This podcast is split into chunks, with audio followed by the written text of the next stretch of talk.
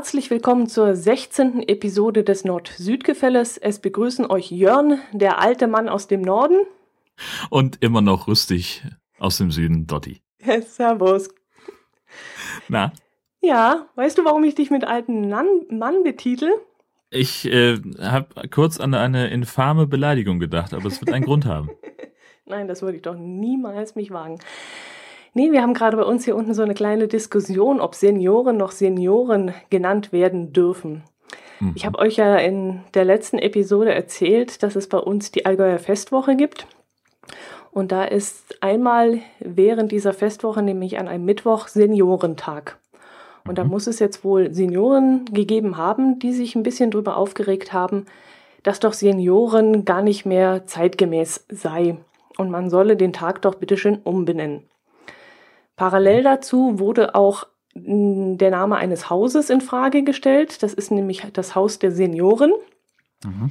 Da könnte man ja jetzt meinen, dass es vielleicht so eine Art Seniorenresidenz oder Altersheim ist. Das stimmt aber nicht, sondern dort treffen sich nicht nur Senioren, sondern auch jüngere Leute, um an diversen Kursen teilzunehmen, Computerkurse oder Patchwork-Kurse oder irgendwelche solche Sachen. Und daher hätte ich mir jetzt persönlich gedacht, ja, okay, wenn dieses Haus umbenannt werden würde, weil es doch ziemlich verwirrt, es, es klingt ja wirklich so, als wäre es ein Altersheim. Aber warum soll das Wort Senioren äh, ausrangiert werden? Ich finde das eigentlich eine sehr schöne Bezeichnung. Ja, klar, also ist, also Senioren ist für mich verknüpft, auch vielleicht auch vom, vom englischen Senior, ähm, wo das ja als äh, zum Beispiel, also wenn, wenn man Seniorpartner zum Beispiel einer Kanzlei ist, dann ist man ja der, der erfahrene Teil. Also für mich, ich habe Senioren immer mit mit erfahren und und weise und sowas verknüpft, also durchaus positiv. Ähm, andererseits stelle ich fest, dass zum Beispiel hier in Schleswig-Holstein ähm, es eine ganze Zeit lang im Tourismusmarketing die Zielgruppe der Best Ager gab mhm. und also der der der Leute im besten Alter mhm. äh, und das war schon eher auf die Zielgruppe 60 plus ausgerichtet. Wobei das natürlich gefühlt auch ein, ein Trend ist, die, die, also Deutschlands Alte werden ja immer jünger so gefühlt, ne? Also äh, meine Oma hat das neulich gesagt, die ist irgendwie Mitte 80, ähm, dass sie sich äh, langsam mal einen neuen Freundeskreis suchen muss, weil die ganzen Alten ja alle wegsterben. Die sind aber alle jünger als sie. So und ähm, also ich habe so den, den Eindruck, dass sich bei den, bei den Alten im Kopf einfach ganz viel verändert hat. Es gibt zwar immer noch welche, die sagen so, ach ja, ob ich mir noch ein neues Telefon kaufen muss, äh, das lohnt sich ja eigentlich gar nicht mehr, das überlebt mich ja dann. Ähm, die, die also schon gefühlt so ein bisschen darauf hinarbeiten, äh, dass es langsam zu Ende ist. Aber es gibt eben auch ganz viele, ja, so die so, so lebenslustig sind und, und die viel unternehmen. Ähm, beziehungsweise andersrum, äh, wenn ich mir überlege, mein Vater geht jetzt auch auf die 70 zu ähm, und irgendwie würde ich den noch nicht ins Seniorenalter einordnen, weil der aber auch noch arbeitet. Ja, Vollzeit. wann ist man denn ein Senior? Überhaupt? Ja, genau. Ist man das, das also, ab Rentenalter oder schon früher oder erst wenn man so aussieht wie ein Senior? Ich weiß nicht. Oder wenn man anfängt gebrechlich zu werden, ist es vielleicht das? Dass, dass äh, die Leute sagen so, also so, dass sie sich so künstlich alt gemacht fühlen? Hm. Keine Ahnung. Ich weiß es nicht, aber ich finde das Wort auch nicht so schrecklich. Also wenn man jetzt ein Altenheim sagt, dann sehe ich das ein, dass das nicht so schön ist und deswegen finde ich so eine Seniorenresidenz oder Seniorenhaus schon angenehmer. Aber ich weiß es nicht. Ähm, Best Ager, das ist ja wieder dieses Verdenglischen und das mag ich ja persönlich jetzt überhaupt nicht. Ähm, was soll man denn sonst noch für Namen nennen? Was gibt es denn im Deutschen, was man sagen könnte? Plus 60 oder 60 plus? Ja. Na, vor allem irgendwas, das auch so einigermaßen in den, in den Sprachgebrauch Einzug halten könnte, ohne dabei despektierlich zu wirken. Ne? Also das ist ja, das ist kompliziert. Ja. Wie willst du denn in einem Satz 60 plus einfügen?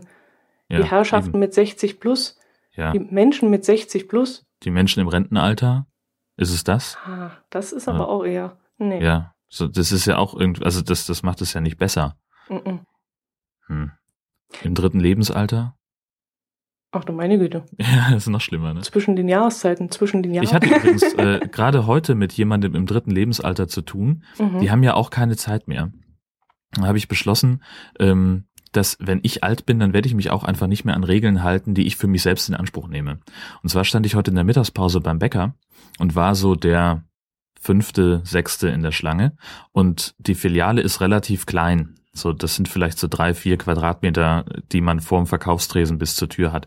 Ähm, und das heißt, vom Tresen aus schlängelte sich das einmal so nach rechts um eine kleine Kurve und ich war sozusagen der Letzte in dieser Kurve und stand direkt neben der Tür. Und hinter mir kam äh, jemand rein im Seniorenalter oder im, weiß ich auch nicht, wie man es jetzt nennen wollen. Ähm, die stand hinter mir und ich habe schon so gesehen, die war ungeduldig, die hatte keine Zeit. Die wollte am besten jetzt als nächstes ran.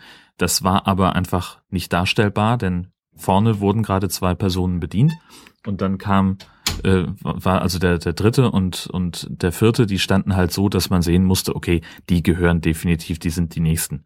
Und sie hat es aber trotzdem geschafft, sich dann ähm, als vorne ein Platz an der Theke frei wurde, ging sie einfach schon mal nach vorne und guckte dann so ganz interessiert in die Auslage, so, ha, was haben wir denn? Mhm, mhm, mhm. Und dann war sie tatsächlich, äh, als die äh, Kassier, die, die Bäckerei-Fachverkäuferin fragte, Mensch, äh, wer ist denn jetzt der Nächste? Da meldete sie sich einfach und gab einfach ohne groß nochmal mit Schulterblick oder so ähm, sich zu vergewissern, gab sie erstmal ihre Bestellung auf. Und als ich sie dann darauf angesprochen habe, sagte sie, ach so, ich dachte, Sie gehören zu dem Herrn hier drüben. Ja, da müsse sich aber schon melden. da hatte sie aber natürlich schon bestellt und die Ware war schon in der, in der Tüte. Ähm, und äh, ja, die, das ist eben auch so ein ja, Fall. Musst du Verständnis haben, die haben eben nicht mehr so viel Zeit. Du hast noch 30 Jahre vor dir, wenn es vielleicht auch noch 40. Ja, ja, genau, richtig. Ja, ich weiß es auch nicht, wie man das äh, umbenennen möchte. Die ähm, Zeitung, die örtliche Zeitung, hat dann auch ein Interview auf der Straße geführt, hat mehrere Leute angesprochen. Das ist jetzt natürlich nicht repräsentativ, aber alle haben eigentlich durchweg geantwortet, dass sie selber kein Problem damit hätten, Senior zu heißen, genannt zu werden. Und ähm, ja, ich glaube, das war, weiß ich auch nicht, ein verspätetes Sommerloch vielleicht. Wahrscheinlich, genau. Also weil ich finde, also ich, auch bei, bei längerem Nachdenken äh, finde ich einfach Senior oder Senioren als die, die politisch korrekteste Bezeichnung, die es überhaupt nur geben kann. Sonst, was, sonst kann, bist du wieder bei den Alten, aber das ist ja gerade das, was sie nicht wollen. Ja, mein Vater hat sich immer selber alter Knacker genannt, also der ja. hatte damit sowieso kein Problem. Offensichtlich, genau, genau. Das sind so Stolpersteine.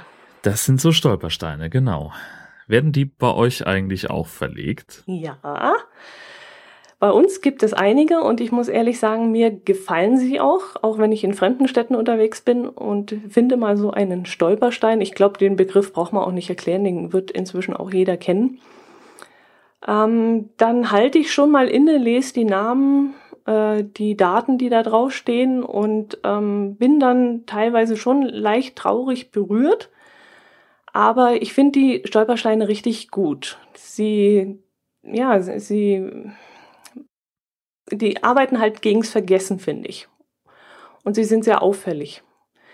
Ähm, als die Stolpersteine damals verlegt wurden, da kam ja so ein bisschen die Diskussion auf, man würde drauf herumtrampeln. Und so gibt es jetzt wohl auch Menschen in München, die auch dieser Meinung sind, dass Stolpersteine einfach nicht das Richtige sind, weil man auf diesen Namen herumtrampeln würde. Und deswegen hat München jetzt beschlossen, diese Stolpersteine wird es dort nicht geben. Bei Augsburg ist es anscheinend noch offen. Sie werden sich da noch beraten und dann erst später entscheiden, ob in Augsburg Stolpersteine verlegt werden sollen. Wie sieht es denn bei euch oben aus und, und wie stehst du dazu? Also ich finde, Stolpersteine sind eine sehr gute Form des Andenkens, weil man eben genau an dem Ort, an dem diese Familien oder diese Einzelpersonen ähm, damals gelebt haben, dran erinnert wird, was da passiert ist. Ähm, das ist aber nicht die ein, das kann nicht die einzige Form des Gedenkens sein, aber es ist eben eine Form und eine sehr, ja, also so, so eine Mischung aus, aus zurückhaltend und plakativ. Ähm, das ist eigentlich das, was ich daran auch sehr mag.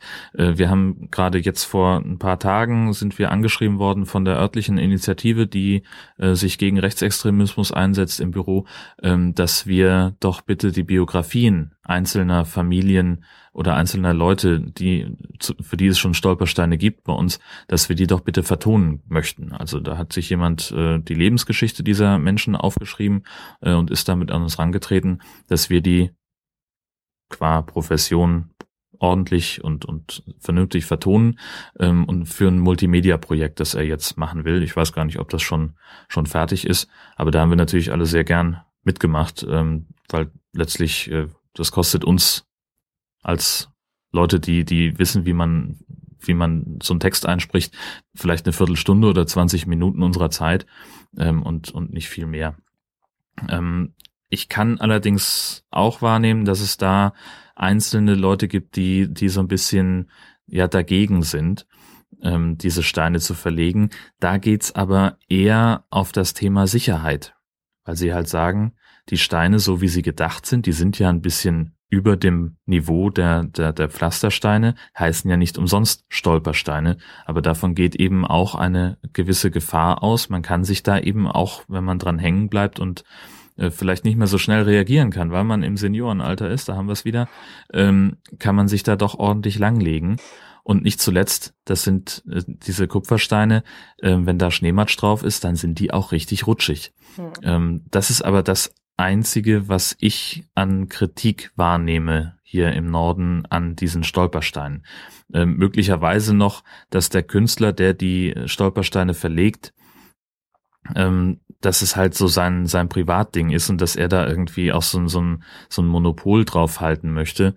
Ähm, das, ich habe da vor kurzem einen sehr differenzierten Blogartikel drüber gelesen, der das auch zum Thema gemacht hat. Vielleicht finde ich den nochmal wieder. Ähm, die Kritik daran kann, also diesen Kritikpunkt kann ich persönlich jetzt nicht nachvollziehen, weil ich halt denke, okay, es war seine Idee ähm, und dann kann ich es auch nachvollziehen, wenn er derjenige sein will, der die Steine verlegt. Und äh, der, der sich darum kümmert, dass in den einzelnen Städten, in den einzelnen Orten es auch Leute gibt, die sich dann darum kümmern, dass die auch gepflegt und sauber gehalten werden. Denn es gibt es ja auch, ähm, dass man morgens durch die Stadt geht, hier zum Glück nicht, aber ich habe schon Bilder davon gesehen, ähm, wo Leute dann irgendwie mit, mit Lackfarbe oder sowas die Namen übersprüht haben, dass die dann nicht mehr lesbar waren. Das ist bei uns jetzt noch nicht passiert. Das ist ja furchtbar. Ja. Mhm. Also ich muss sagen, die ähm, erste Kritik, dass man darüber stolpern kann, das finde ich ehrlich gesagt an den Haaren herbeigezogen, denn es gibt ja so viele Unebenheiten in der Straße, im Straßenbelag, wo man ständig drüber stolpern könnte. Ich bin zum Beispiel mal auf dem Zebrastreifen vor einem äh, Supermarkt im Winter ausgerutscht und habe mir richtig wehgetan dabei. Das kann auch passieren. Also das mit den Stolpersteinen, ne, ich weiß nicht. Da ist jedes Kopfsteinpflaster wahrscheinlich gefährlicher als diese paar Steine, die da irgendwo vor den Haustüren liegen. Dass er jetzt natürlich, äh, ja, das jetzt als sein Eigentum sieht, ist durchaus richtig. Aber wann ist es noch Eigentum und wann ist es irgendwann allgemein wohl ist jetzt das falsche Wort, aber wann gehört das Ganze der Allgemeinheit? Und gerade in so einem Fall, ich weiß es nicht, irgendwann, ab einer gewissen Menge müsste man ja schon sagen, das ist jetzt einfach, das gehört zu unserer Geschichte und das ist äh, ja die Allgemeinheit, die damit geehrt wird, sage ich jetzt mal. Ich glaube doch nicht mal so sehr, dass es um ein Besitzdenken geht an diesen Steinen, sondern äh, eher darum, dass er derjenige ist, der die verlegen darf und sonst niemand. Ja, er wird ja auch daran verdienen, oder? Weiß ich nicht, kann ich mir nicht vorstellen. Wer soll ihn denn dafür bezahlen?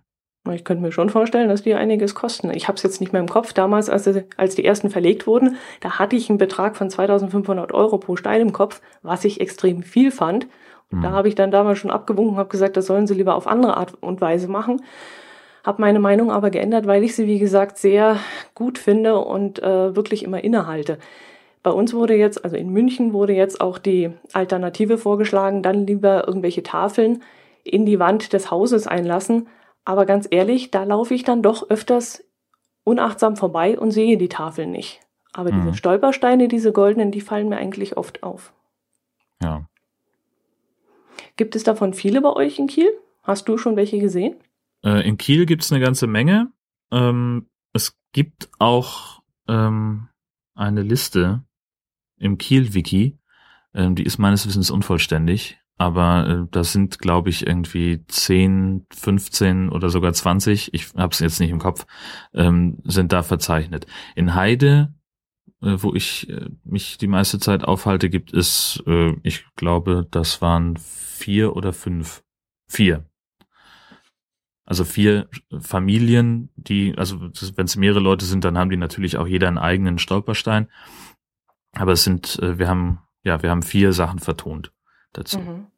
Das finde ich eine schöne Idee, das Ganze zu vertonen. Ich würde mir auch gerne so eine Übersicht oder so ein Stolperstein-Wiki wünschen. Ich weiß gar nicht, ob es sowas gibt, wo man wirklich ein bisschen über diese Person auch nachlesen kann. Das wäre eigentlich ganz hübsch. Mhm. Hm. Es gibt auch auf, auf äh, diesem, weiß nicht, ob du Foursquare kennst. Ja. Diese, war ja, früher stand das ja mal kurz davor, irgendwie cool zu werden, bis sie dann irgendwie das komplett umgebaut haben. Und da gab es auch jemanden, der ein Projekt gemacht hat äh, zu diesen Stolpersteinen. Also da gab es jemanden, der sich überlegt hat, okay, wie können wir die äh, Stolpersteine bei Foursquare anlegen und zwar so, dass man die auch wirklich ähm, dass die einheitlich dann auch da auftauchen. Das heißt, er hat also gesagt, wir nehmen alle gemeinsam den Filter und so fotografieren wir die Stolpersteine und so äh, taggen wir die im, in Foursquare, so legen wir die Stellen an ähm, und, und markieren die mit Schlagworten, ähm, dass sie halt einheitlich auftauchen. Und das fand ich eigentlich ganz schön cool. Mhm. Gab es dann auch so Sehenswürdigkeiten und so? Das äh, war da auch verzeichnet bei Foursquare? Genau, da konntest oh, du dich, also konntest du überall irgendwelche Sachen ähm, anlegen, was weiß ich, das ging von der von der Pommesbude bis zum Denkmal mhm. ähm, oder Sporthallen, Konzerte und weiß der Schinder was noch. Und dann konnte man halt so einchecken und konnte, konnte seinem Freundeskreis mitteilen, ich bin jetzt hier und konnte halt zu jedem Punkt, ähm, den's, dem, den man da angelegt hatte, konnte man dann noch Fotos hochladen und irgendwelche Tipps hochladen, weiß ich nicht, äh, zu einem Restaurant, wenn man jetzt irgendwie den Geheimtipp hat, dass wenn man hinten äh, im Restaurant sitzt, dass man da die besten Plätze hat, um nach draußen zu gucken oder dass es da am wenigsten zieht. Oder ich habe auch schon irgendwie ähm, in einer Kneipe in Dublin gesessen, habe mich gerade eingecheckt und sah dann in den Hinweisen zu diesem ähm, zu diesem Ort, dass es da kostenloses WLAN gibt und äh, wie auch gleich das Passwort ist für den ähm, für den WLAN-Zugang und das ist natürlich dann ganz praktisch. Mhm, mh. Also schon eine seriöse Sache, weil mir fällt nämlich gerade in dem Zusammenhang ein, es gab mal das Spiel Ingress. Ich weiß nicht, ob es das immer noch gibt. Hast du davon schon mal gehört? Gehört habe ich das, ich habe da aber nie mitgespielt. Mm, das ist ja so eine Art interaktives Spiel, wo man dann mit seinem GPS-Smartphone in eine bestimmte Zone, Zone laufen muss. Mhm. Und dann bekommt man irgendwie Punkte und steigt dann in irgendeinem Level nach oben. Und genau. da gab es jetzt auch die im letzten Monat oder vorletzten Monat einen riesen Aufschrei, weil es wohl verschiedene ähm, Gedenkstätten gab, in denen dieses Spiel angelegt worden war. Und jetzt sind mhm. die Leute also da hingesprungen, haben versucht, in diese Zone zu kommen, um eben diesen höheren Level zu erreichen. Und mhm. da wurden eben diese, ähm, erstmal die Gedenkstätten wurden aufmerksam gemacht auf das, dass es mhm. dieses Spiel gibt und was da für ein Schindluder eigentlich getrieben wird. Und das ist ja auch, da geht es ja darum, dass zwei Fraktionen gegeneinander genau, Krieg führen. Die blaue Fraktion ja. und die grüne Fraktion, richtig. Und die blaue versucht dann immer der grünen Fraktion ihre Punkte wieder abzuluxen und umgekehrt. Ja, ist natürlich da, super bei einer Gedenkstätte. Richtig, genau. Und da haben sich dann wohl, ich weiß nicht, ob es Dachau war, jedenfalls verschiedene Gedenkstätten in dieser Richtung, äh, haben sich dann zu Wort gemeldet und haben dann, das ist ein Spiel von Google, haben dann sofort äh, reklamiert bei Google und haben gesagt, so geht es nicht. Und Google hat es innerhalb von zwei Tagen, glaube ich, rausgenommen mhm. und hat gesagt, es geht dann wirklich nicht. Ja. Also das finde ich dann schon heftig, wenn man so damit umgeht. Aber ja, das, das mit diesem, diesem Foursquare wäre zum Beispiel ganz nett gewesen, ja. Als ja. Sightseeing, ja. Also äh, die App gibt es auch noch. Ähm, sie hat halt durch, durch irgendeinen Umdenken in dem Laden, wie sie das angeblich verbessern können, na, da haben sie es halt kaputt gemacht. Und jetzt sind sie gerade irgendwie dabei, wieder zurück zum, zum Alten zu gehen, ohne zuzugeben, dass sie das tun. Ähm, für mich ist das aber durch. Also mhm. ich habe da eine Zeit lang habe ich mich da tatsächlich auch ein bisschen engagiert und habe auch so als als ähm, Editor da mitgearbeitet und habe Fehler verbessert und und versucht irgendwie so ein bisschen Ordnung in das Chaos reinzukriegen. Ähm, aber nee, sehe ich jetzt keine Veranlassung mehr. Kann man das vergleichen mit Yelp? Ja, ist ganz, ganz rudimentär. Mhm. Ähm, also bei Yelp geht's ja wirklich darum, einen, einen Platz, ein Restaurant, äh, irgendwas zu bewerten und, und äh, Rezensionen zu schreiben im mhm. Wesentlichen. Und das passiert bei Foursquare auch, passierte, ich weiß nicht, wie es jetzt ist, ähm, aber der der, der Hauptzweck ist eigentlich, sich irgendwo einzuchecken und zu sagen, hallo, ich bin hier. Also im Prinzip das, was man früher ähm, wenn du mit dem Wanderverein unterwegs warst und kamst irgendwo hin, dann hast du dir da so eine Plakette an den Wanderstock genagelt, wo es besonders schön war. Und das ist im Wesentlichen das. Mhm. Ja, da gibt es doch was ähnliches. Schwarm-App heißt doch das, oder? Ja, das, so heißt es jetzt. Mhm. Ach so. Früher hieß es Foursquare und jetzt ah. heißt es äh, Swarm. Ja. Ah, okay. Mhm. Ja, das kenne ich jetzt auch, ja, stimmt. Ein Schwarm von Mönchen fällt mir als goldene Moderationsbrücke zum nächsten oh, Thema ein. Warst auch äh, besser, du. ja, naja. Ja, wir hatten solche ähnlichen Themen ja schon öfters bei uns im Podcast, äh, dass äh, gewisse Zeiten nachgebaut werden, dass es also Leute gibt, die in die Vergangenheit reisen, in Anführungszeichen, und so leben wie vor Hunderten und von Jahren. Und äh, sowas ähnliches ist jetzt bei uns hier in, in Oberschwaben, in Meßkirch entstanden. Ist jetzt anscheinend schon ein bisschen länger her. 2012 haben sie damit angefangen, denn es wurde nämlich vor vielen, vielen Jahren ein Plan gefunden, ein Bauplan für eine Klosterstadt, die vor 1200 Jahren gebaut werden sollte. Dieser Plan ist aber nie verwirklicht worden und äh, jetzt haben sich ein paar Leute aufgemacht und ein Grundstück in Besitz genommen und haben jetzt angefangen, dort diese Stadt nachzubauen und zwar mit originalen Mitteln. Original mhm. äh, na, Werkzeuge. Sie müssen auch selber dafür sorgen, dass sie äh, versorgt werden, dass sie Lebensmittel bekommen, dass sie ihre Kartoffeln oder was auch immer. Ich glaube, vor 1200 Jahren gab es noch keine Kartoffeln. Also ihr Getreide und sowas anbauen, damit sie sich selber versorgen. Und äh, aktuell ist es so, man kann diese, diese Städte besuchen, man kann da hinfahren, also vom 1. April bis 1. November ist das geöffnet täglich von 10 bis 18 Uhr. Und als Erwachsener zahlt man 9 Euro Eintritt und als Kind sie, äh, 6 Euro. Und dann kann man da ein bisschen zugucken und sehen, wie damals das Leben so vonstatten ging.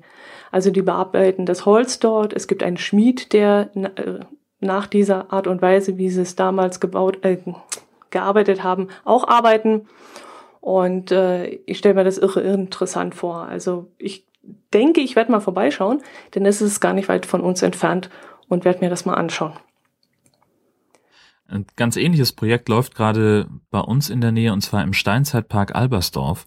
Ähm, leben sechs oder sieben Experimentalarchäologen, gerade unter Bedingungen wie vor 7000 Jahren. Vor 7000 Jahren? Ja. Das heißt also wirklich so Mittelsteinzeit. Ähm, die tragen irgendwelche Lederschurzgeschichten, wie ich gehört habe von einem Kollegen, der da einen Fernsehbeitrag gemacht hat, tragen sie auch nichts drunter. Ähm, das ist halt das Problem, wenn man in HD produziert, dann sieht man ja auch wirklich alle Details. Ähm, aber die leben halt in solchen Hütten, die ernähren sich wie damals, nämlich von irgendwelchen Getreidegeschichten, von Wasser aus dem Bach. Ähm, sie dürfen nicht auf die Jagd gehen, weil das einfach zu aufwendig gewesen wäre vom, von Genehmigungsprozedere her. Das heißt, Fleisch, das ist die einzige Ausnahme, bekommen sie geliefert.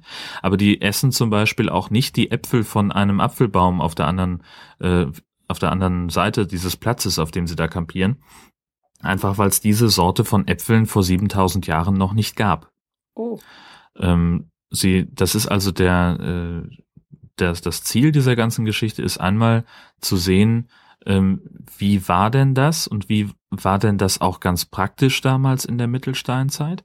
Und dann geht es eben auch darum, Erkenntnisse zu gewinnen, ähm, wie sich die Leute damals ernährt haben, beziehungsweise was das für Auswirkungen hatte. Das heißt, die haben vorher natürlich sich völlig normal ernährt, ähm, wie man das eben im 21. Jahrhundert macht.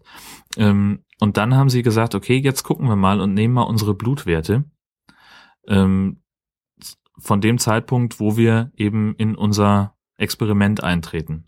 Und jetzt wollen sie sechs oder sieben Wochen äh, eben so leben, wie sich das, wie, wie man vor 7000 Jahren gelebt hat, äh, und wollen dann danach gucken, wie verändern sich die Blutwerte. Hat sich da vielleicht irgendwas getan? Ist auch irgendwie ganz spannend auf eine Art, obwohl ich mir das nicht für mich vorstellen könnte, so zu leben. Ich stelle mir auch sehr schwierig vor, das nachstellen zu können, weil die Pflanzen, die gibt es vermutlich gar nicht mehr. Richtig. In der Form gibt es sie nicht mehr. Ähm, dann kommt hinzu, ähm, es ist natürlich alles, es basiert halt sehr auf Vermutungen. Ne? Also die, die Funde, die es dort gibt, die archäologischen Funde, die eben auch speziell in diesem Steinzeitpark ähm, gemacht wurden, äh, naja, die, die fordern, die, die bringen halt irgendwelche Vermutungen zu, zutage, wie die Leute vielleicht damals gelebt haben. Und das ist jetzt das, was sie eben nachstellen wollen und gucken, ob das plausibel ist. Hm. Kann man wirklich so gelebt haben damals? Ähm, da wird jetzt auch ein Experiment vorbereitet. Ähm, ein, sie haben ein Boot gebaut aus so einem Baum, also ein ausgehöhlter Baumstamm im Prinzip, und auch Fellboote. Ähm, damit wollen sie auf dem Nordostseekanal eine Strecke von zehn Kilometern zurücklegen, um zu gucken, ob diese Boote, so wie sie sie jetzt nachgebaut haben, aus den Funden, ob die tatsächlich so funktionieren oder ob man damit absäuft und Mhm. Weiß ich auch nicht. Sieht mhm. furchtbar weh tut, keine Ahnung. Also das kann ich mir jetzt noch vorstellen, dass man das testen kann und nachbauen kann. Aber gerade was die Ernährung angeht, äh, das Getreide existiert nicht mehr, die Tiere gibt es nicht mehr, ähm, die Fische vermutlich in der Art auch nicht. Also ich weiß es nicht, ob man das so hinkriegt. Und wenn sie dann die Blutwerte nehmen wollen, aufgrund dieser Erfahrung, ich glaube nicht, dass das vergleichbar ist. Naja, also man kriegt zumindest Anhaltspunkte. Hm. So, aber also ganz hundertprozentig wird man es natürlich nicht hinbekommen, das stimmt. Hm. Dann bin ich mal auf die Ergebnisse gespannt. Ja, ich auch. Vielleicht können wir die noch nachliefern, wenn wir dran denken beim nächsten Mal. Ja, genau, richtig. Wenn es dann schon was gibt, die sind natürlich, ähm, wenn sie, wenn sie fertig werden, äh, dann werden sie ja nicht irgendwie sonntags mit dem Experiment aufhören und montags sagen, übrigens, das sind die Erkenntnisse. Ähm, also das wird schon einen Moment dauern. Ja, stimmt. Du hast auch noch ein Thema mitgebracht, äh, das ich auf Twitter sogar verfolgt habe. Die Fähre zwischen Brunsbüttel und Cuxhaven. Erklär mir mal, was daran so besonders ist. Ähm, in erster Linie, dass es sie wieder gibt. Also es gibt schon seit dem 19. Jahrhundert immer mal wieder einen Fährdienst zwischen Cuxhaven und Brunsbüttel und zuletzt gab es jetzt fast 15 Jahre lang keine Fähre mehr, weil sich das nicht mehr gerechnet hat. Und jetzt gab es dann eine Initiative, die gesagt hat, Mensch, das war doch eigentlich ganz cool damals, als es die Fähre noch gab und die Anleger stehen auf beiden Seiten der Elbe auch noch. Wäre doch ganz schön, wenn wir da wieder Schiffe hätten, die hin und her pendeln. Und jetzt ist ein estnischer Räder gekommen mit zwei Schiffen, ähm, die zuvor in der Ostsee vor Tallinn ähm, im Einsatz waren, die er aus irgendwelchen Gründen da nicht mehr braucht. Ähm, die sind frei geworden. Ähm, die sind vor allem noch relativ neu. Die sind gerade vier Jahre alt. Ähm, wahrscheinlich noch nicht hundertprozentig abbezahlt. Äh, und jetzt setzt er die auf dieser Linie ein. Im Zwei-Stunden-Takt fürs Erste. Ähm, die fahren 70 Minuten bis zum Ziel und ähm, später soll das erst auf 90 und dann auf 60 Minuten ähm, soll der Takt reduziert werden, der Abfahrten. Ähm, hast du erzählt, was für Fähren? Das sind schon Autofähren, oder? Man kann Ach so, ja genau. Das mhm. sind das sind äh, Doppelendfähren mit denen, da kann man ähm, warte mal, ich habe die Zahlen irgendwie es passen 600 Leute drauf und zusätzlich äh, ich glaube 52 PKW und 16 LKW oder wenn es keine LKW gibt bis zu 160 PKW. Oh, das sind ja dann richtig große Fähren. Ja, die sind nicht ganz klein. Die haben auch die höchste Eisklasse. Finde ich auch ganz spannend. Mhm. Die braucht man offenbar in der Ostsee. Ähm, in der Elbemündung, naja, wahrscheinlich nicht so sehr. Aber da gibt es ja Ebbe und Flut, oder? Äh, ja, äh, also das heißt aber nicht, dass da äh, die, die Häfen trocken fallen. Mhm. Also äh, es gibt eine, eine Gezeitenströmung, die ist auch nicht unerheblich, deswegen ist es auch wichtig, dass die ähm, ein bisschen Kraft haben. Ähm, aber das ist jetzt nicht so, dass man irgendwann nicht mehr den, ähm, die, die Anleger anfahren kann. Das mhm. nun gar nicht. Mhm. Okay. Das ist ja auch eine normale Schifffahrtslinie. Also ähm, die der Hamburger Hafen würde sich ja, der würde sich ein Bein ausrenken und die die Elbe um weitere 300 Meter vertiefen, ähm, wenn die Schiffe zweimal am Tag nicht mehr in den Hafen reinkämen. Ja, okay. Ja, ich dachte, dass es vielleicht am Rand anders ist, dass es da schon so sein kann, dass man nicht mal anlegen kann oder so, sondern dass es nur eine Fährrinne gibt, also eine Rinne gibt, wo die Schiffe fahren können. Deswegen konnte ich mir das jetzt gerade eben nicht so richtig vorstellen. Ja. Ja, die haben also am 20. August den Betrieb aufgenommen mit diesen beiden ersten Schiffen. Ähm, das ist alles noch, ähm, na, ich will nicht sagen provisorisch, das wäre falsch. Ähm, es ist aber so, dass ich war selber noch nicht da. Ich werde jetzt in meinem Urlaub dann äh, das erste Mal übersetzen. Ähm, es soll wohl so sein, dass die Fähren zum großen Teil noch auf Estnisch beschriftet sind. Ähm, die äh, Schiffspositionsdaten lauten auch immer noch auf die ursprünglichen Namen der Schiffe und nicht auf die, ähm, auf die sie jetzt getauft worden sind. Übrigens fand ich ganz spannend, dass sie die Schiffe auf Grete und Annemarie getauft haben.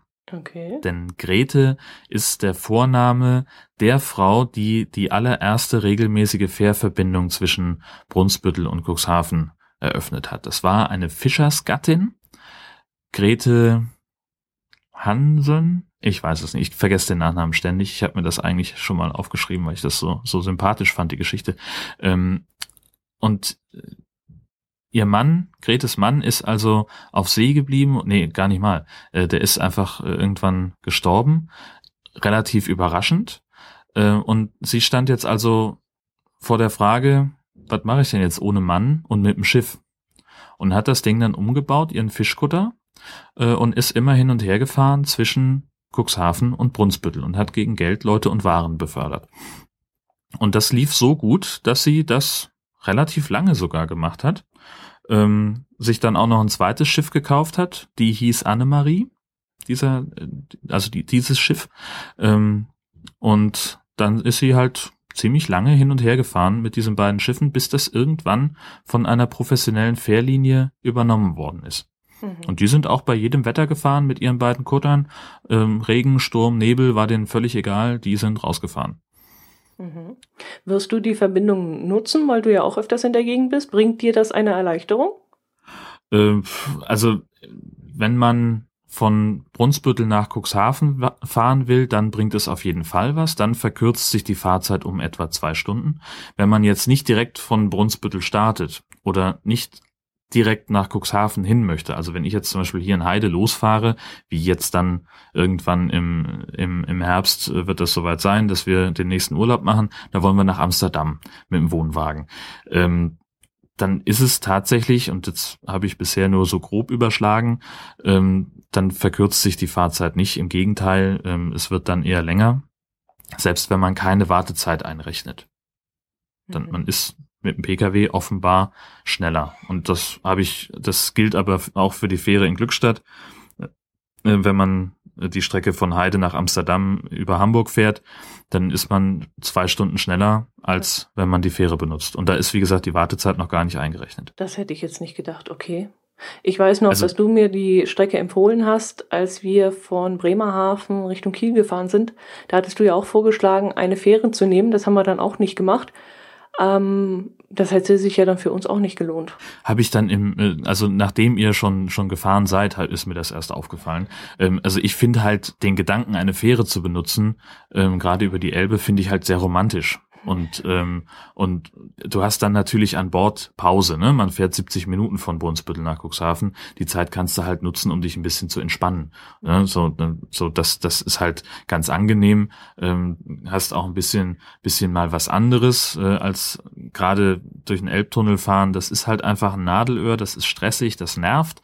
Äh, und jeder Weg, der da drum herum führt, der ist natürlich sofort erstmal ich sag mal, emotional ein bisschen angenehmer. Ne? Also ich, ich würde trotz des Zeitverlustes die Fähre nehmen, ähm, einfach weil es weil es angenehmer zu fahren ist, mhm. weil ich mich dann nicht so ärgern müsste, dass ich vorm Elbtunnel äh, stundenlang im Stau stehe. Dann stehe ich lieber stundenlang vor der Fähre und habe ein bisschen Grün um mich rum. Mhm. Ist auch schön.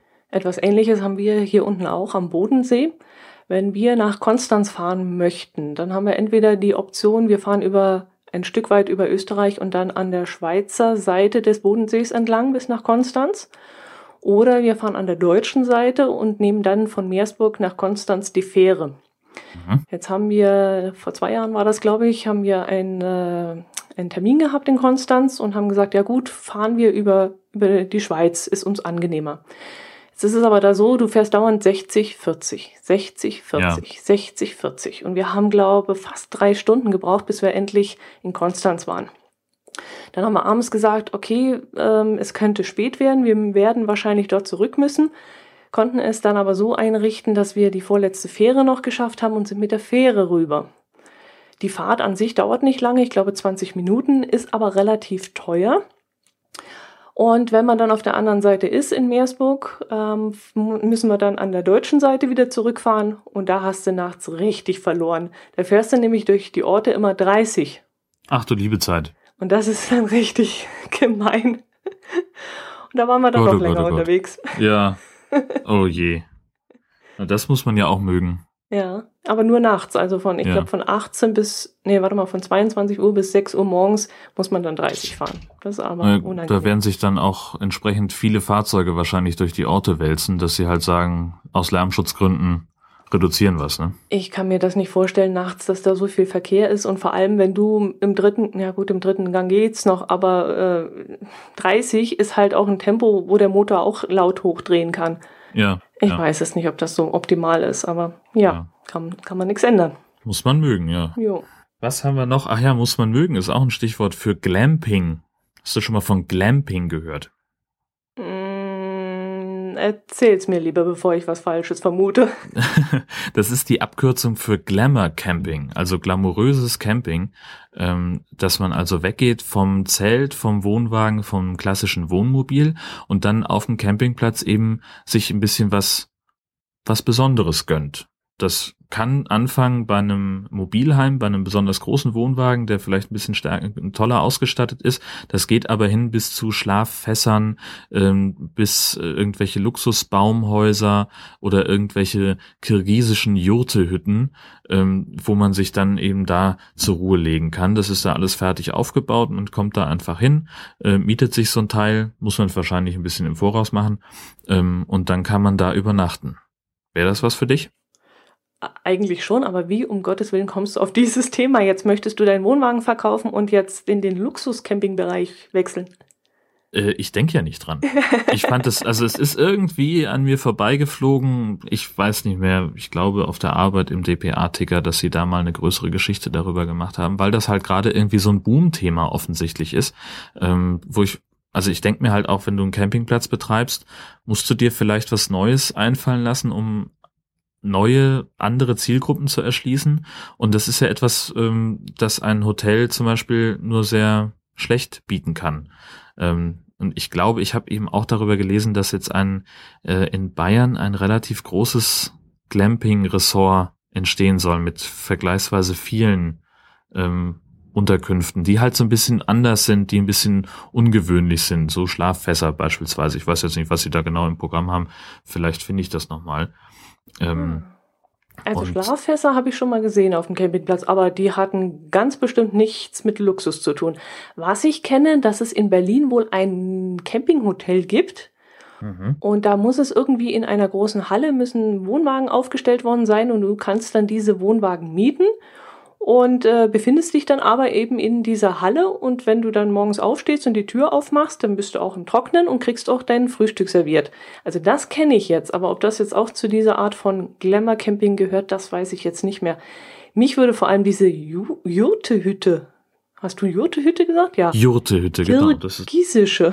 Richtig. Das genau. würde mich ja mal interessieren, was das ist. Ja. Also äh, da müsste ich jetzt mutmaßen, das scheint irgend so eine traditionelle Unterkunft von Nomaden zu sein, wie die sich damals äh, ihre Hütten äh, gebaut haben, bevor sie wirklich sesshaft geworden sind. Äh, aber wie das da nun drin aussieht, keine Ahnung. Es gibt mhm. allerdings ein Portal, ein Glamping-Portal, auf dem die Unterkünfte alle zusammengefasst sind und wo auch, wo man buchen kann, äh, wenn ich das richtig gesehen habe und, und äh, wo man auch mehr Informationen finden kann glamping.info werden wir einfach mal verlinken nachher. Ähm, denn da gibt's auch ein paar Bilder, ich glaube sogar von der Jurtehütte. Na, dann sollten wir das mal ausprobieren. Nein, ich bleibe meinem Wohnwagen treu. Das ist, das ist auch Gl äh, Glamour Camping, weil wir haben ja, ich hab's ja glaube schon mal erzählt, so eine tolle Lichtanlage da drin. Ja. Wenn wir da unsere LED-Lichter anmachen, dann sieht das auch sehr glamourös aus. ja, auch Farbwechsel drin. Nee. Das wäre jetzt noch schön. Ach, komm, dass man so auf um. Knopfdruck äh, habe ich jetzt im, im Baumarkt gesehen durch neulich, da ist da irgendwie so, so eine LED-Wohnzimmerlampe mit mhm. Fernbedienung und dann konntest du dann auf der Fernbedienung ähm, da war so, so ein Touchfeld, so, so, so ein berührungsempfindliches Feld, auf dem man mit dem Daumen dann äh, seine Farbmischung da mhm. herstellen kann. Das ja, heißt, du kannst wieder. also zwischen, zwischen reinweiß und irgendwie allen möglichen Farben hin und her dingsen. Ja. Womöglich noch in, in Rot und dann am Parkplatz auf der Autobahn. gemütlich stehen. machen, ne? Warum nicht? nee, am Parkplatz auf der Autobahn stehen. So, ja, ganz ja toll. Besser, ja. Großartig. Du hast Ideen. Schöne Idee. Ja. Naja. Oh je. Nee, nee, das lassen wir. Ja.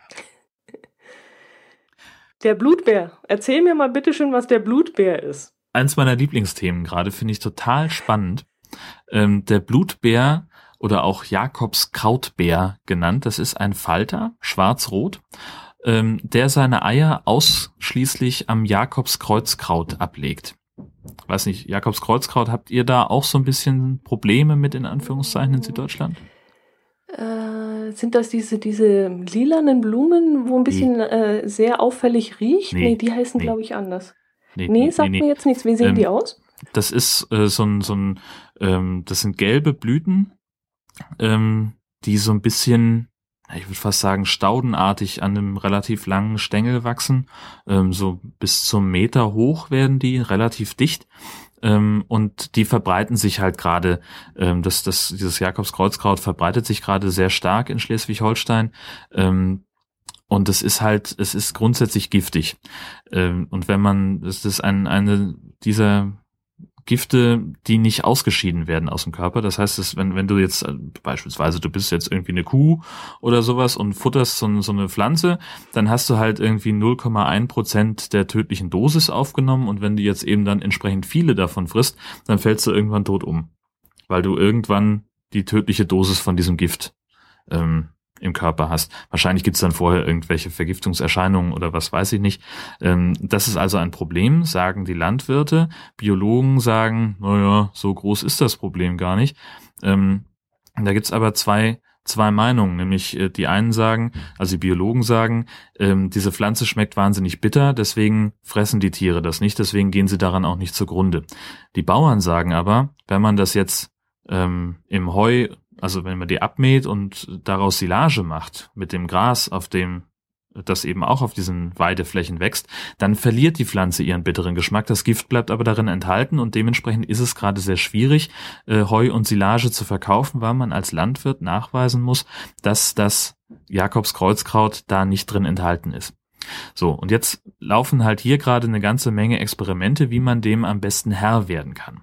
Ähm, das einfachste ist, das Zeug einfach auszureißen Andererseits, wenn du jetzt irgendwie einen Hektar Land hast und hast da irgendwie ein, eine gewisse Durchsatzrate von Jakobs Kreuzkraut drauf, dann wirst du dem halt dadurch auch nicht mehr Herr. Da musst du halt irgendwie 30, 40 Leute haben, die da auch einen 8-Stunden-Tag investieren, um jede einzelne Pflanze rauszureißen. Deswegen guckt man jetzt, ähm, die Stiftung Naturschutz macht das hier in Schleswig-Holstein, dass sie ähm, verschiedene Bekämpfungsmethoden anwenden. Nämlich einmal ähm, das möglichst früh abzumähen und unterzuflügen, dann ähm, es vor der Blüte, nach der Blüte abzumähen und auch unterzuflügen. Ähm, da finden die Imker übrigens gut, weil sie sagen, wenn die Bienen da den Nektar holen, dann äh, sammelt sich das Gift im Honig an, ist auch scheiße. Ähm, nämlich für den Menschen, die Bienen scheinen da auch kein Problem mit zu haben. Und als letzte Möglichkeit sagen sie auch, wir gucken einfach mal, was passiert, wenn wir stehen lassen. Und dann kam tatsächlich der Jakobskrautbär oder der Blutbär. Ähm, dieser Falter hat sich nämlich, oder die Raupen dieses Falters haben sich auf das Jakobskreuzkraut spezialisiert. Die fressen nur das als Fraßschutz, weil sie nämlich das Gift in ihrem Körper anreichern und wenn sie gefressen werden, dann ist das schlecht für das für, de, für den Vogel, für das Tier, das diese Raupe frisst. Und die sind wohl so stark, dass die jetzt ganz gezielt eingesetzt werden, um größere Bestände von Jakobs Kreuzkraut einzudämmen, weil die nämlich die Pflanzen so stark abfressen, dass denen, äh, dass die Pflanzen dann absterben. Und das Spannende ist eigentlich, dass der, dieser, dieser Falter, der Jakobs Krautbär, ähm, noch vor zwei Jahren auf der Liste der gefährdeten Arten stand in Schleswig-Holstein, akut vom Aussterben bedroht. Und dann auf einmal kommt das Jakobskreuzkraut aus dem Boden geschossen, buchstäblich wie die Pilze, und zack, hat sich der Bestand so weit wieder erholt, dass diese Raupe, dieser Falter, ungefährdet ist. Und jetzt sagen Biologen, das ist eine Strategie der Pflanze, ähm, dass sie über mehrere Jahrzehnte hinweg eigentlich überhaupt gar nicht wächst oder nur in Einzelexemplaren wächst und dann so explosionsartig kommt, ähm, die hungert sozusagen ihre Fressfeinde aus. Hm. Weil sie halt sagt, okay, so, ich ziehe mich jetzt mal zurück, bin jetzt mal 60 Jahre nicht da und dann geht der Bestand dieser Fressfeinde so weit zurück, dass sie eben fast vom Aussterben bedroht sind.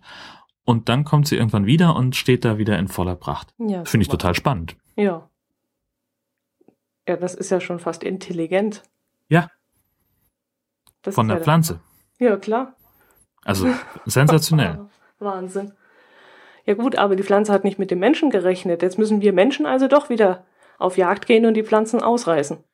Das, das ist eben die Frage, ob man das muss. Ja, aber wenn der, wenn der, wenn der Blutbär nicht hinterherkommt. Ja, ja, das, das ist tatsächlich so. Der, also die Pflanze wächst im Augenblick schneller, als der Blutbär sie fressen kann. Ähm, also die Frage ist halt, muss man tatsächlich oder kann man es nicht vielleicht doch einfach stehen lassen? Klar, wenn man jetzt auf der Fläche lieber sein Heu verkaufen wollen würde oder seine Silage, dann muss man da schon irgendwie das loswerden, das ist richtig. Das muss ich nochmal nachfragen. Und der Blutbär, wenn der gefressen wird von den Vögeln, was hast ja, du dann, gesagt? Dann ist das Dann stirbt der Vogel. Ja. Ah, das ist aber schlecht. Deswegen wird er nicht gefressen. Das wissen die Tiere natürlich auch. Ne, weil er signalisiert das ja auch durch eine sehr auffällige Färbung, die halt im Tierreich sagt, Hallöchen, Freund, pass auf, ich bin giftig. Mhm, okay. Also da geht keiner ran. Mhm.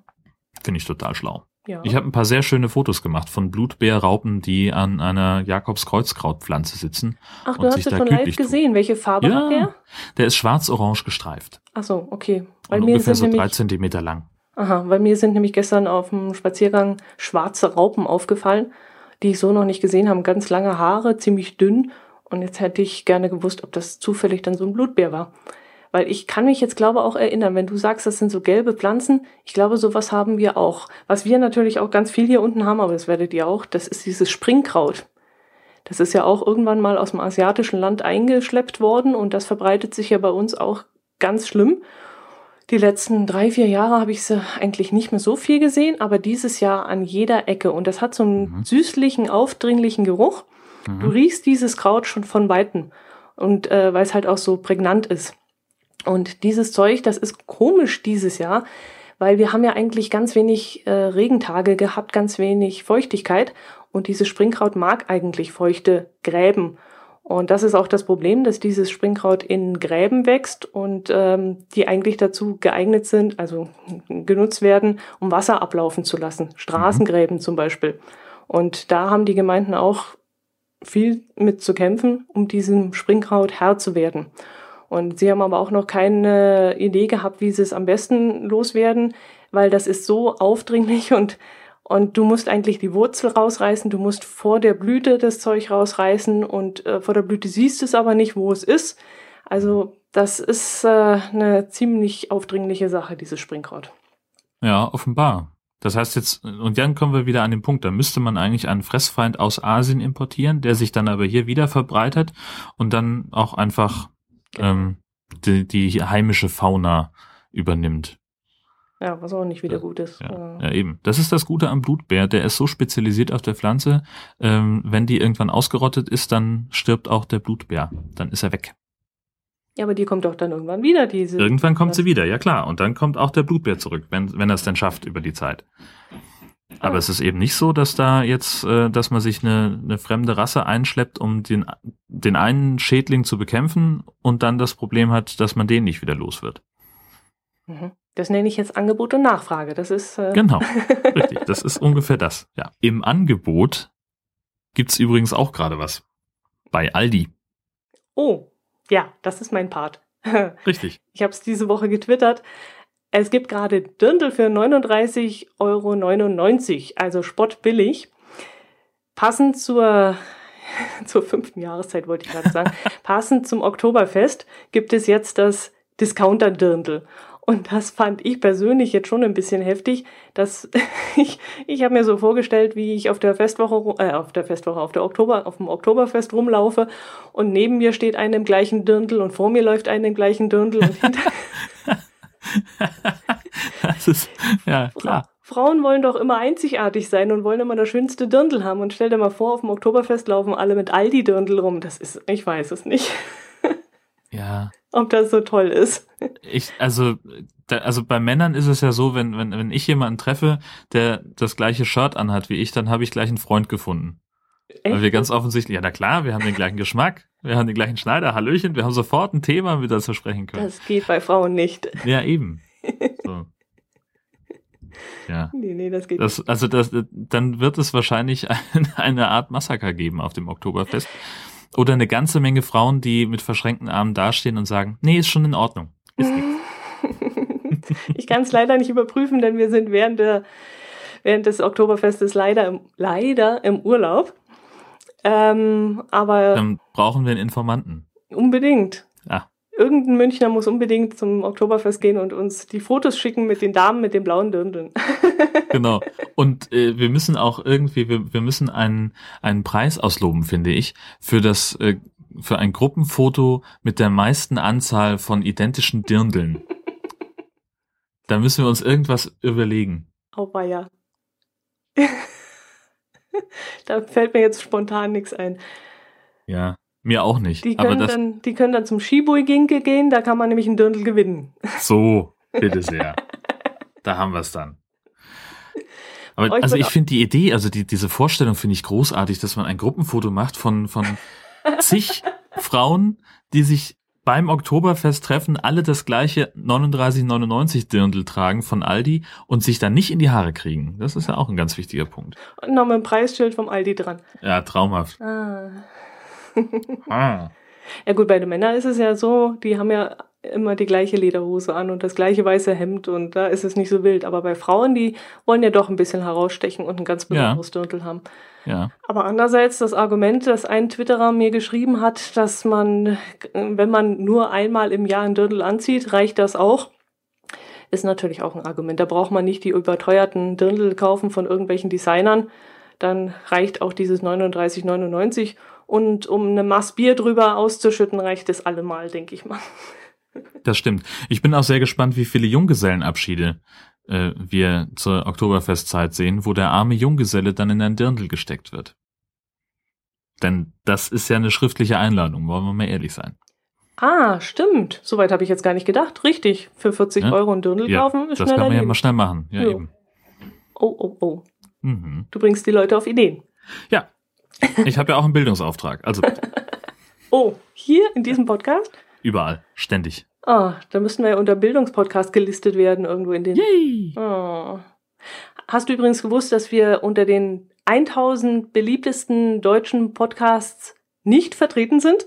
Verflixt, ich hatte schon echt, ich hatte hier schon gerade so ein bisschen Pipi in den Augen, wie das denn kommen kann. Nein, haben wir, nein, wusste ich nicht. Schade. Ich habe durch Zufall, habe ich mal, äh, bin ich auf eine Liste gestoßen in meinem Podcatcher weil ich nach neuen Podcasts gesucht habe, die ich anhören möchte. Und da dachte ich mir, heute da gibt es eine Liste von beliebtesten Podcasts. Und da habe ich mal durchgescrollt und durchgescrollt und durchgescrollt und mir was zu trinken geholt und mir einen Kaffee gemacht. Wir sind leider nicht drauf erschienen. Hm. Ah, verflixt. Naja, da müssen wir daran noch arbeiten. Genau, wir können ja nur besser werden. Richtig, genau. Ähm, besser übrigens äh, fällt mir gerade noch ein, die Kohltage gehen ja jetzt auch wieder los. Mhm. Am 22. September, um ganz genau zu sein, feiert Dithmarschen das Gemüse, das es berühmt gemacht hat. Äh, Dithmarschen ja das größte zusammenhängende Kohlanbaugebiet von ganz Europa. 2800 Hektar. Ähm, zum Vergleich, der Vatikanstaat hat 44 Hektar. Mhm. So, kann man sich das ungefähr vorstellen.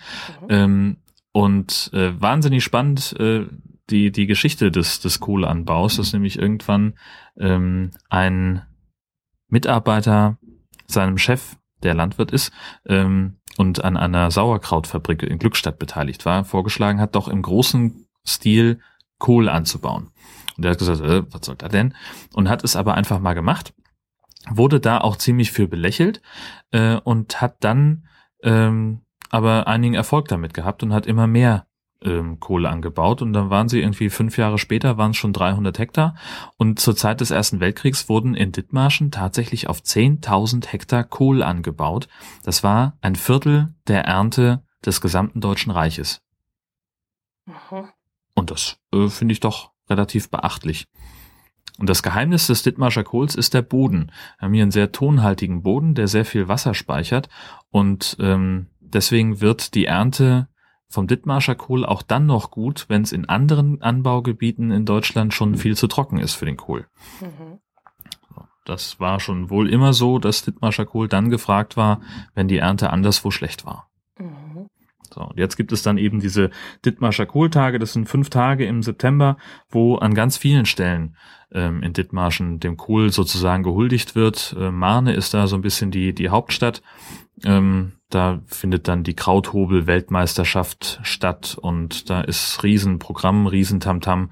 Ähm, auch in Wesselburen wird ganz viel gemacht, wo das Kohlmuseum, das Kolosseum ist, ähm, wo man auch ganz viel sehen kann über die Geschichte des Kohls und seine Verarbeitung. Ähm, und da gibt's Lesungen und Vorträge und da wird gekocht und überall ist Musik. Also das ist schon ziemlich cool. Ist, ist Kolosseum jetzt ein Wortspiel? Habe ich ja. das richtig verstanden? Wirklich? Ja. Mhm. Kolosseum? Ja.